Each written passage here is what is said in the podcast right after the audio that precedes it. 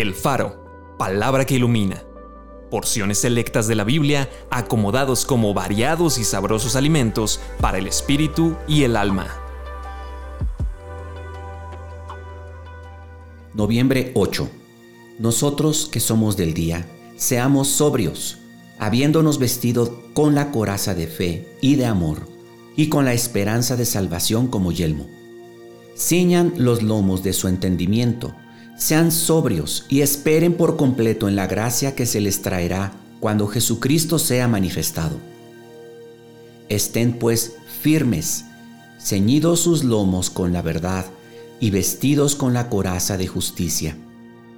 Sobre todo, tomen el escudo de la fe con que puedan apagar todos los dardos de fuego del maligno, y tomen el yelmo de la salvación y la espada del Espíritu que es la palabra de Dios. Destruirá a la muerte para siempre, y enjugará el Señor toda lágrima de todos los rostros, y quitará la afrenta de su pueblo de toda la tierra, porque el Señor lo ha dicho. Y se dirá en aquel día, He aquí, este es nuestro Dios, le hemos esperado y nos salvará. Nos gozaremos y nos alegraremos en su salvación. Es pues la fe, la certeza de lo que se espera, la convicción de lo que no se ve.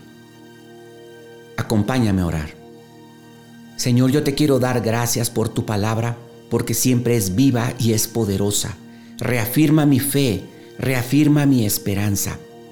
Hoy, Señor, yo decido estar firme, siempre en tu palabra y en lo que diga tu palabra, a pesar de las burlas, porque la corriente de este mundo me quiere alejar del conocimiento de Dios, me quiere alejar de mi verdadera fe que he puesto en Jesucristo como mi Señor y Salvador. Pero yo, Señor, estaré firme.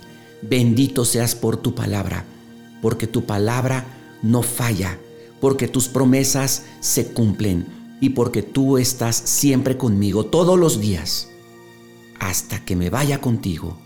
Amén.